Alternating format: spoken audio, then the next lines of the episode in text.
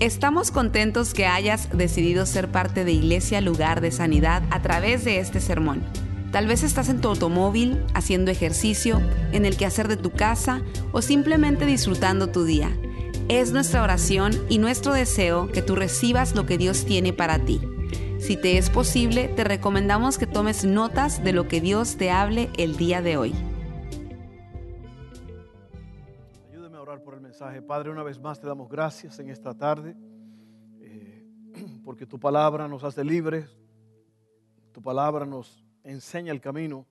Así que ayúdanos en esta tarde a hablarla y a comprenderla. Todo esto lo pedimos en el nombre de Jesús. Amén, amén. Muy bien, este, le quería decir que pararse aquí es una, no es tan fácil porque en realidad uno está representando el reino. Por ejemplo, yo estoy aquí y mi propósito, como los hermanos que estaban aquí, los de la alabanza, los que trabajan en las, en las clases con los niños, todos los que trabajan en el estacionamiento, como dijo Mauricio, nuestro propósito es guiarte a Cristo, que tú conozcas, conozcas a Dios de una forma real. Así que en realidad no se trata de ninguno de nosotros, se trata de Dios. Usted sabe que el mundo tiene sus artistas, tienen sus gentes que eh, eh, motivadores y todo esto, y, la atención está en ellos. Pues yo quiero decirle a ustedes que la atención en realidad no está en nosotros. Nosotros venimos a glorificar a otro. El que dijo mi hijo Evan, el que murió en la cruz por nuestros pecados, el que tomó nuestro lugar. A ese es que glorificamos. Y la razón por la cual esto no es fácil es porque uno tiene que orar y clamar a Dios para que Dios le indique a uno qué es lo que uno debe decir. Esto no es para mí, esto no es para, para yo sentirme bien, esto es para que juntos todos avancemos y seamos mejores. ¿ok? Entonces hoy yo quiero hablarte de algo que, que te va a ayudar bastante. Una de las cosas que suceden en un mensaje en cuanto a mi persona es que usted puede notar que yo repito ciertas cosas que hablé en el pasado y vuelvo a repetirlas y es con un propósito. El apóstol Pedro dice, a mí no me molesta repetirles las mismas cosas. ¿Por qué? Porque una de las mejores formas de enseñanza es la repetición. Así fue como usted se aprendió las tablas. Amén. Y el que no se aprendió las tablas, hoy las carga al hombro en la construcción, ¿verdad? Por no, por no aprenderse las tablas, ahora las carga, ¿no? sí, sí, sí, así es la cosa. Así que hoy yo quiero enseñarte cuatro cosas que van a poner tu vida en orden. Cuatro cosas que van a poner tu vida en orden. Piensa por un momento ahora, ¿cómo está mi vida? ¿Cómo están las cosas? Estoy, estoy medio desalineado, estoy un poco parcialmente bien en orden, estoy completamente en orden. Bueno, no importa dónde estés, yo quiero hablarte estas cuatro cosas que te van a ayudar para que tú puedas en verdad poner tu vida en orden, porque al final del día, una vida organizada es una vida que tiene resultados extraordinarios. Muéstrame una persona que tiene una vida desordenada y te voy a mostrar una persona que siempre está batallando está batallando con la forma, eh, con dormir, está batallando en su trabajo, está batallando en su matrimonio, está batallando en su vida personal. Las personas que no tienen su vida en orden viven en una constante batalla. Es como eh, cortar un tronco de un árbol con un hacha que no está afilada. Eso es tener una vida que no está en orden. Entonces yo quiero hablarte de eso. Cada persona tiene que luchar constantemente para mantener su vida en orden. Una persona que anda desordenada es un accidente que está por ocurrir. Suena un poquito duro, ¿verdad? Suena un poco fuerte, medio drástico. Una persona que anda desordenada es un accidente que está por ocurrir. Ahora, cuatro cosas, voy a saltar de una vez en el mensaje, cuatro cosas que van a poner tu vida en orden. Número uno, cuida lo que piensas. Cuida lo que piensas. Fíjense bien, porque tú eres lo que tú piensas. Lo que tú piensas se convierte en acciones y tus acciones se convierten en tu destino. Es posible que no puedas evitar lo que de repente te viene a la mente, pero lo que sí tú puedes controlar es los pensamientos que vas a retener. ¿Verdad? A cualquiera le vienen pensamientos rápidos, pensamientos de, cualquier cosa que tú ves, algo te trajo a la memoria el pasado, como dijo eh, Mauricio, él quiso ir a los amigos del pasado. Déjeme decirle que los amigos del pasado despiertan viejos hábitos. Ten mucho cuidado con los amigos del pasado porque despiertan viejos hábitos. ¿ok? Entonces, eh,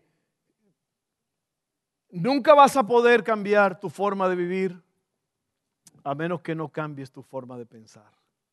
Es lo que muchos llaman la definición de locura. Hacer lo mismo vez tras vez pensando que va a haber resultados. Amén. Pon tu vida en orden.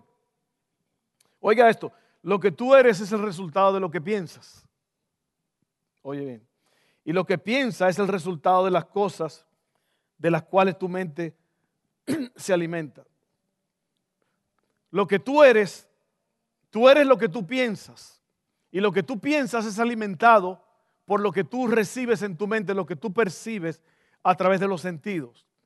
Entonces, por eso es que tú tienes que, si tú quieres cuidarte, si tú quieres cuidarte, tú tienes que eh, tener cuidado con lo que oyes y de quién lo oyes. Tienes que tener cuidado con lo que ves.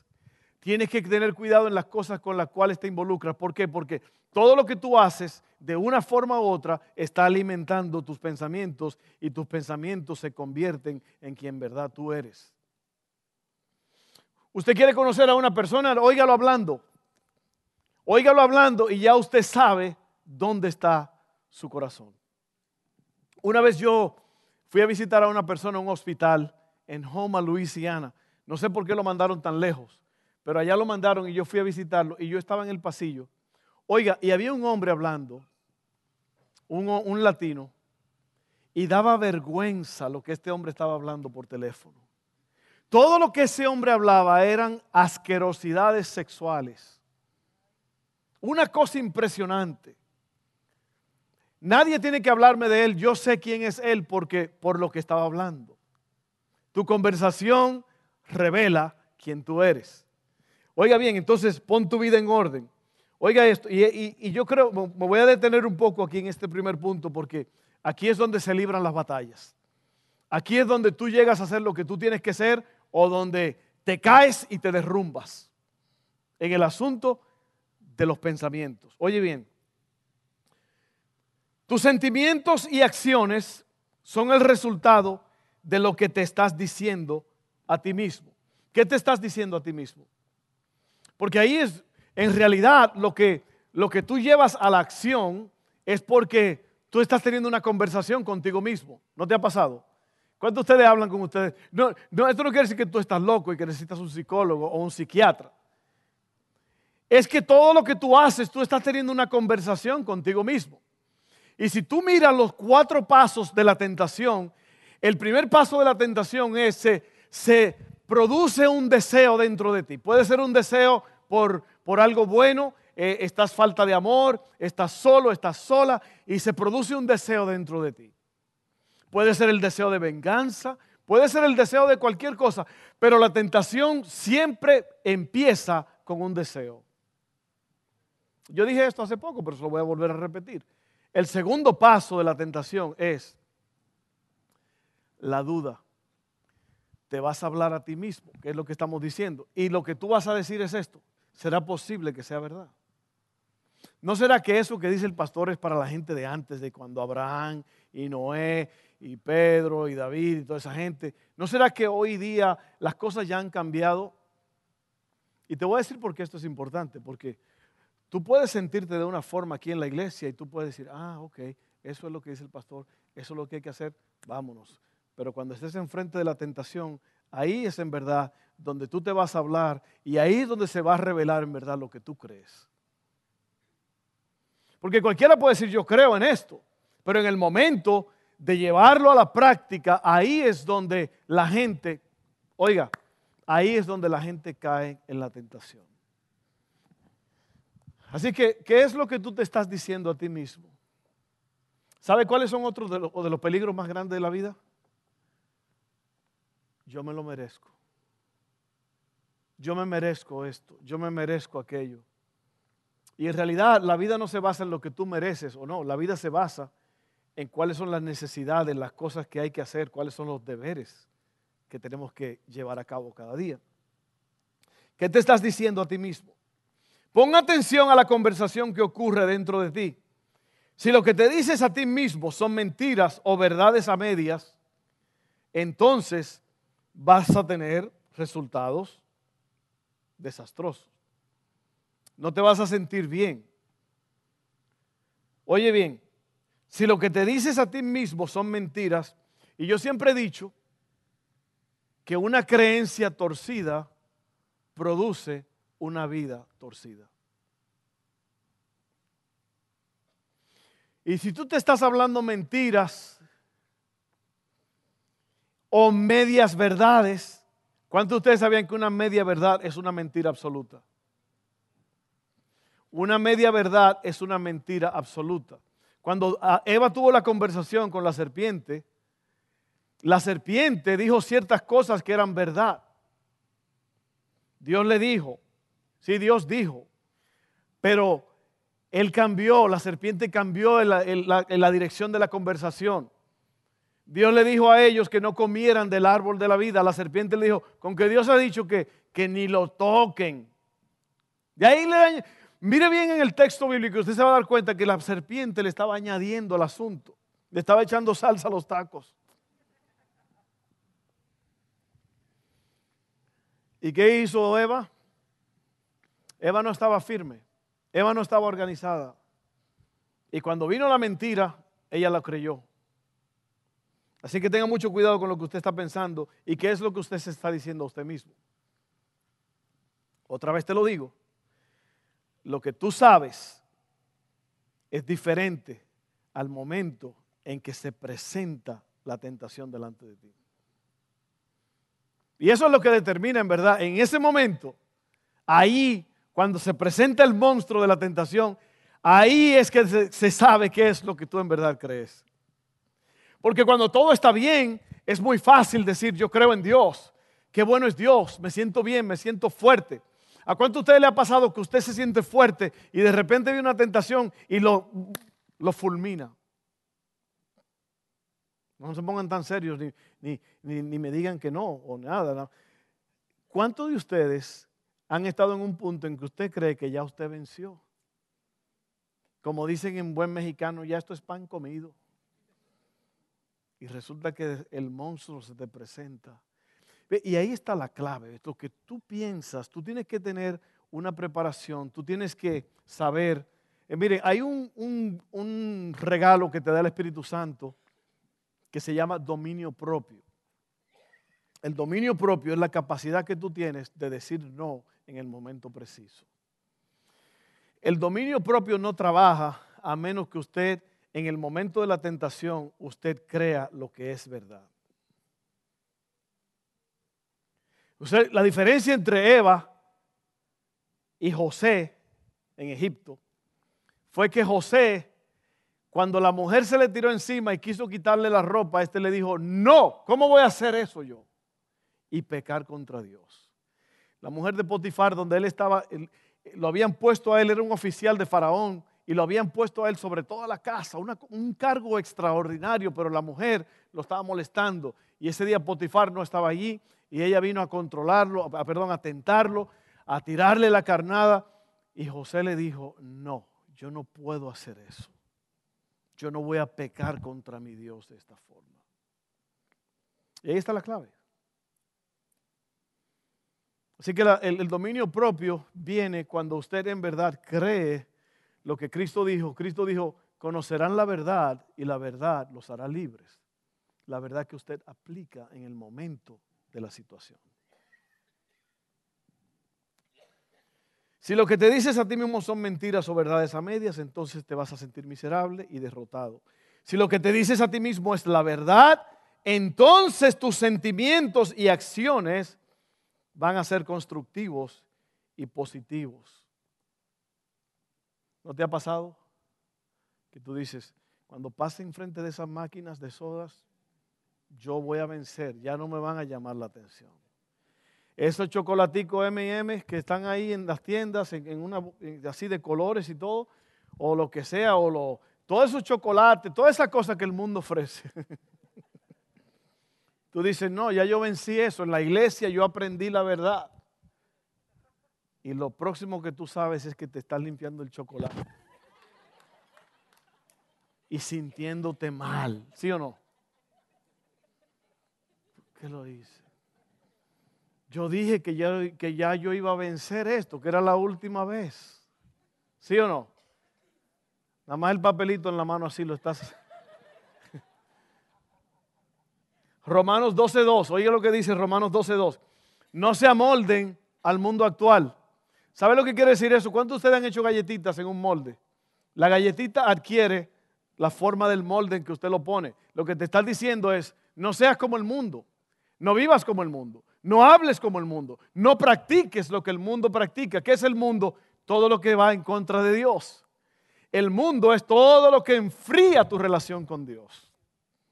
¿Ok? No te amoldes al mundo actual, sino sean transformados mediante la renovación de tu mente. Así podrán comprobar cuál es la voluntad de Dios, buena, agradable y perfecta. Entonces yo creo que aquí en el asunto de los pensamientos es que Usted es lo que usted piensa, lo que usted piensa se convierte en acciones y tus acciones se convierten en tu destino.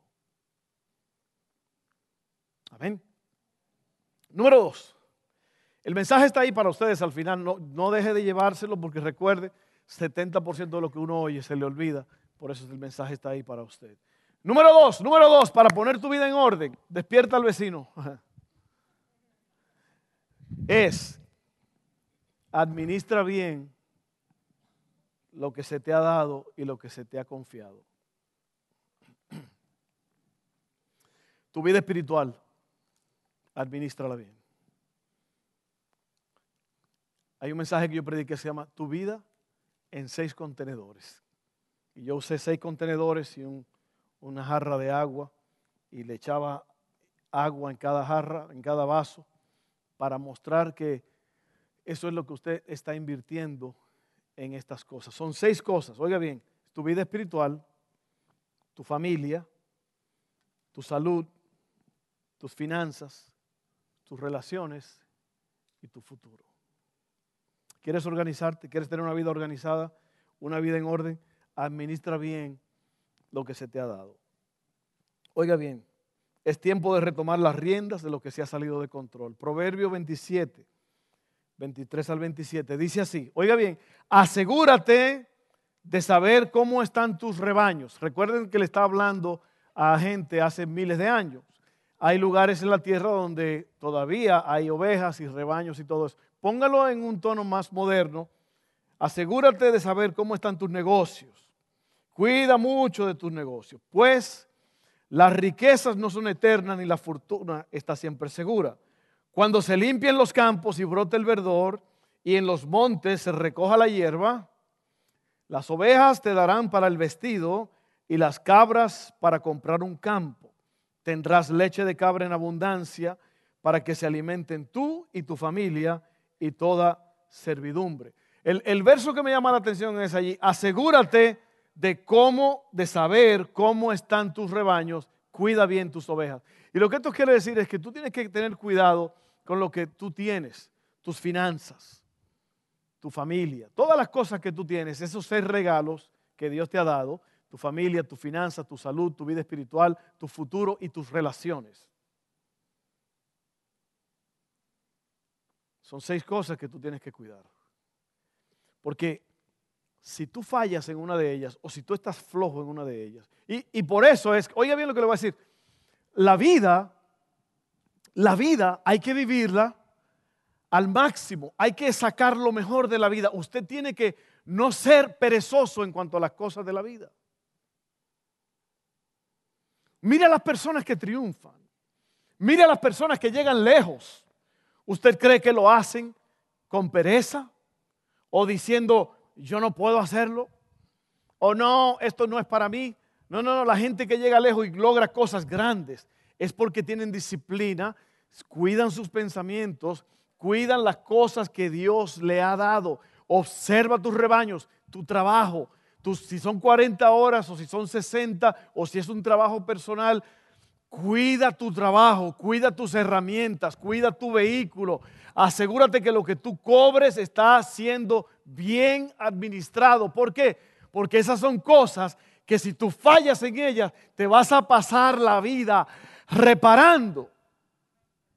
¿Qué es lo que la mayoría de la gente hace? La mayoría de la gente no tiene dinero, no tiene nada, no tienen que caerse muerto. Dijo Cancinflas, con razón se cayó en la banqueta mi compadre. Se cayó de un edificio. Dijeron, mi compadre no tenía que caerse muerto, con razón se cayó en la banqueta.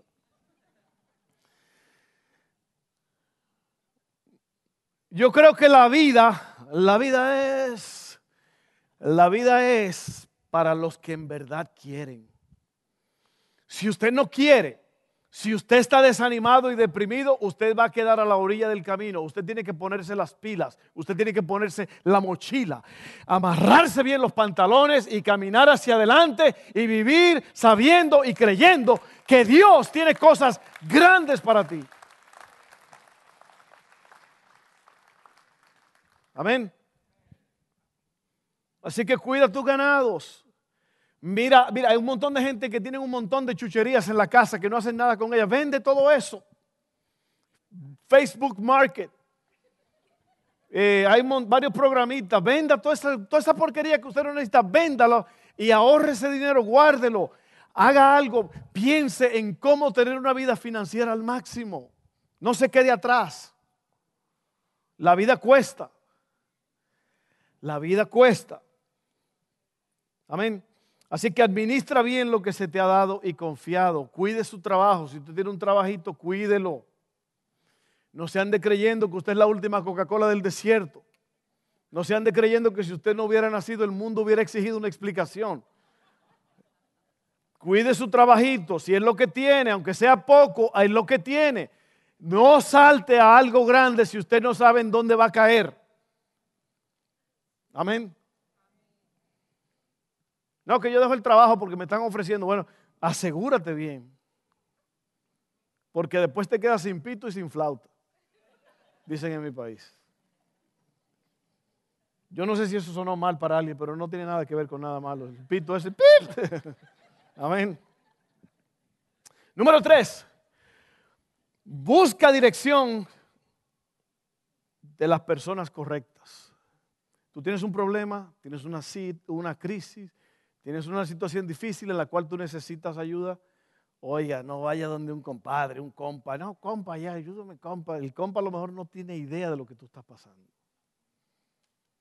Y hay personas que están pasando por una crisis y van y piden consejo a un gato. O a alguien que no tiene idea de la vida. Oiga, hay gente que Dios ha preparado, hay gente que Dios ha puesto en tu vida. Yo estoy aquí para eso, mi esposa está aquí, en la iglesia hay líderes para eso para que usted hable. Usted no se imagina las cosas grandes que gente han logrado por hablar con uno en el momento de crisis. Porque hay sabiduría.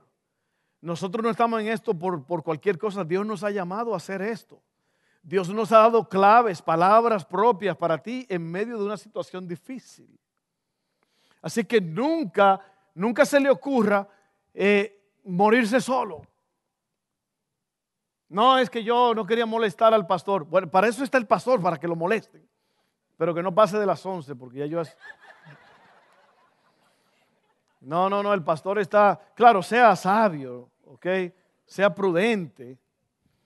Pero para eso estamos. Una cosa que me da a mí, no es que yo quería hablarle, pero yo sé que usted está muy ocupado. Oiga, si yo no tengo tiempo para usted, mejor yo cierro el changarro y me voy. Changarro es una tiendita, ¿no?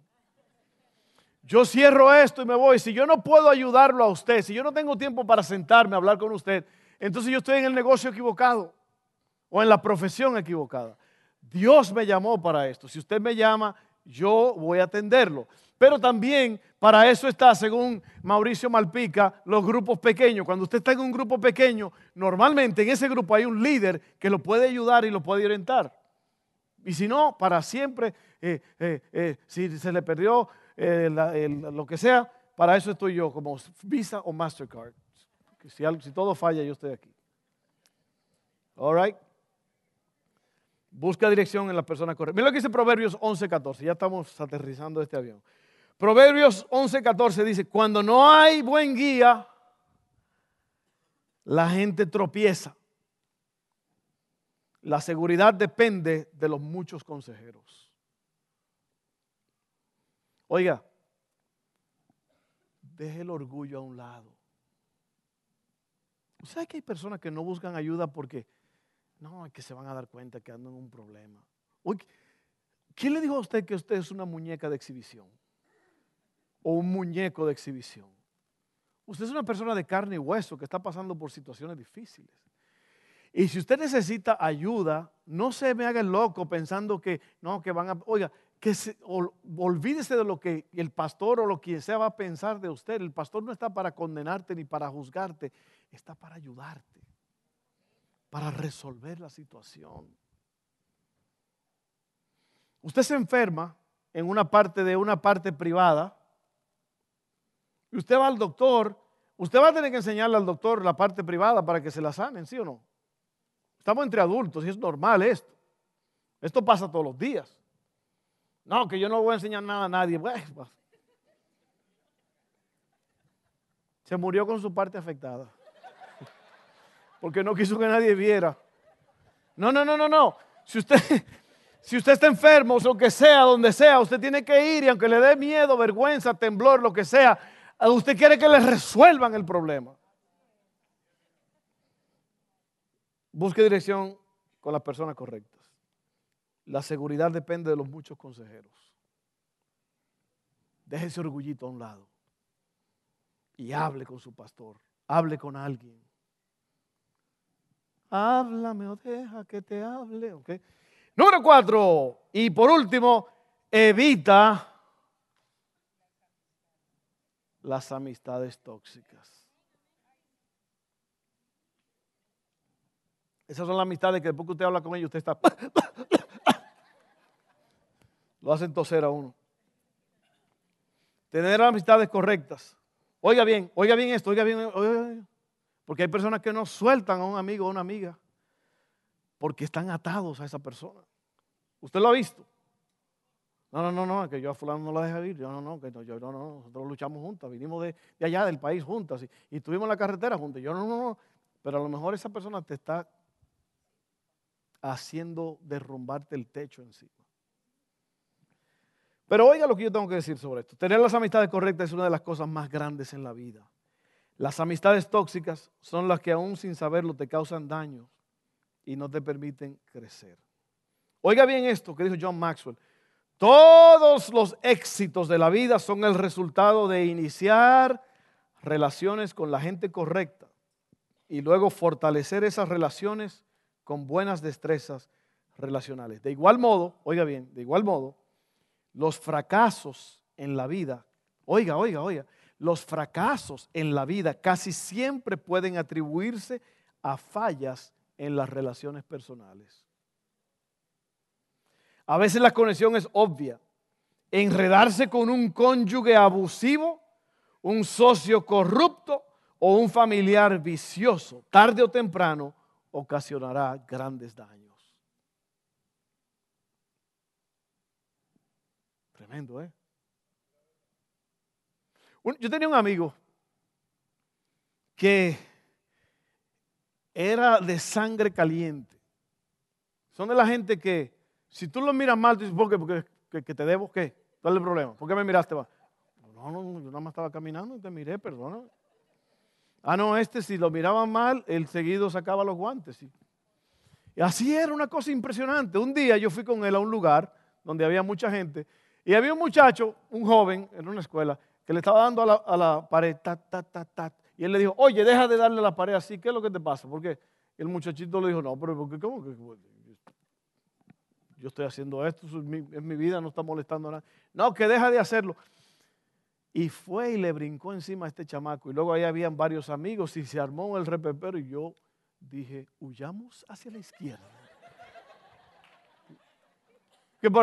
por, qué voy a yo recibir el daño de una persona que, que es así? No, no, no, no, no, no. Hay una palabra que dice, echa fuera al que es, al rencilloso, y cesará la contienda. Yo me fui, yo estaba en mi casa tranquilo y llegó él ahí todo medio estropeado. Yo nada más lo miré, así no le dije nada.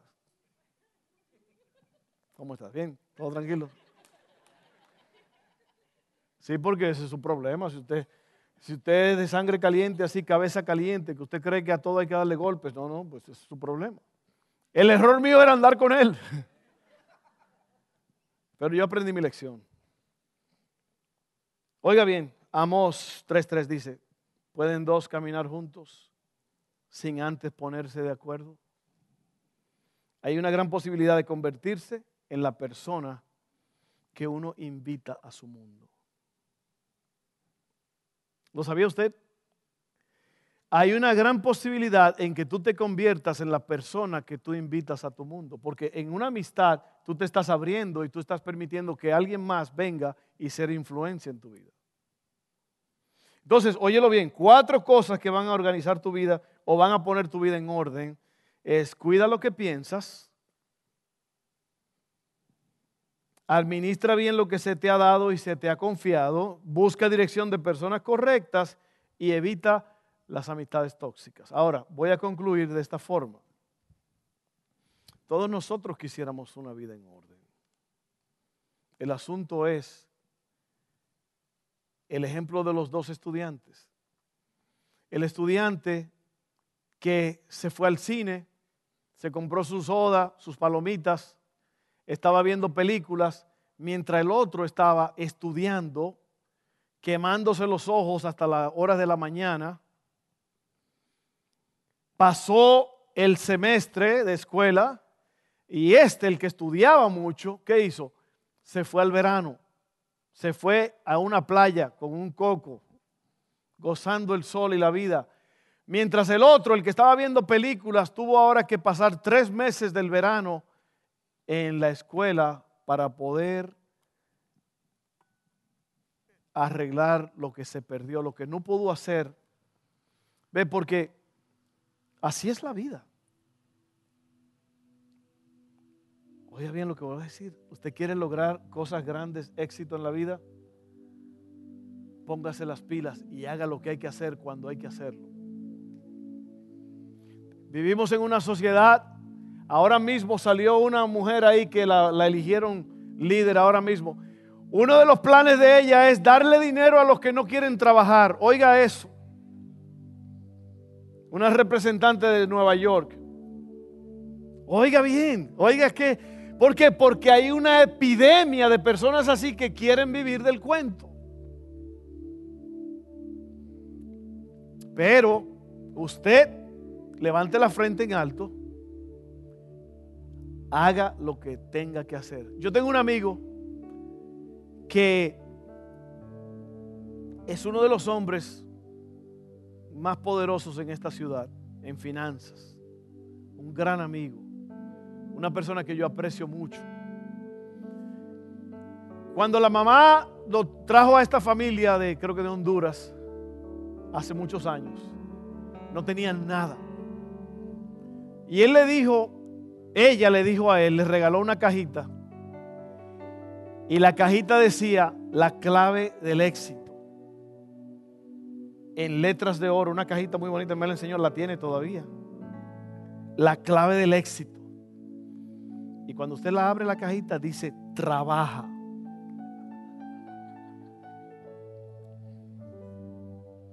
Usted quiere buenos días, usted tiene que trabajar. Trabaje para su esposa, para sus hijos. Trabaje en, arreglar su casa. Trabaje en arreglar su carácter. Si usted tiene un problema de carácter, si usted es explosivo, si usted es loco, si usted es mal pensado, arregle su asunto ahora, antes que lo tenga que arreglar detrás de, de un hospital o de unas rejas o lo que sea. ¿Sí o no? Ponga su vida en orden. Ponga su vida en orden que Dios tiene cosas grandes para ti. Cosas extraordinarias. Oiga, Dios nunca se va a revelar, Dios nunca va a usar personas perezosas. Tenemos que avanzar Y a mí me gusta mucho esta historia. Y yo dije que ya, que ya, que ya. David. A mí me fascina la historia de David. La leo y la releo. Porque David es ese tipo de persona. Oiga bien, David tenía, estaba en una cueva escondido y se le unieron 400 hombres a David. ¿Y sabe lo que dice la Biblia? Que eran los endeudados, los rechazados de la sociedad y los amargados. Imagínese que uno o dos que usted tenga así en su vida ya es suficiente. Imagínense ahora 400. David convirtió a esos 400 hombres en guerreros que hoy día los científicos dicen que no ha habido un ejército como el ejército de David. Dios tiene planes extraordinarios para ti. Claro, Él los entrenó. Él, eh, y lo que hizo David fue que David, David era un joven que él, él, no, él no perdía el tiempo. Él era pastor de ovejas. Y, muchas veces uno dice, bueno, lo que yo hago no, no es importante, a mí nadie me toma en cuenta. Oiga, no importa, si usted está trabajando, haga, si es limpiando letrinas, límpiala bien. No respire profundo, pero límpiala bien. Si su trabajo es limpiar toilets y baños, hágalo, hágalo bien, porque eso es un acto de honra, eso es trabajo. Hágalo bien, que Dios lo va a promover. No importa dónde usted está, si usted David en el campo, ¿qué hacía? Él practicaba con la onda. Le voy a dar, le voy a dar la cosita roja esa. Hasta que aprendió a, darle al blanco. Venía un oso, él peleaba con el oso. Venía un león, el, el, el chamaco se estaba entrenando.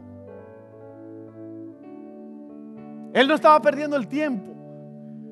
Cuando David llegó al escenario de la vida, Ahí estaba Goliat el gigante y miles de hombres guerreros del otro lado y hermanos de él, el rey Saúl, que era un hombre totalmente despreparado. Y dice la Biblia que David, todos escondidos, todos huyendo del gigante, y dijo David, ¿quién es este tipo?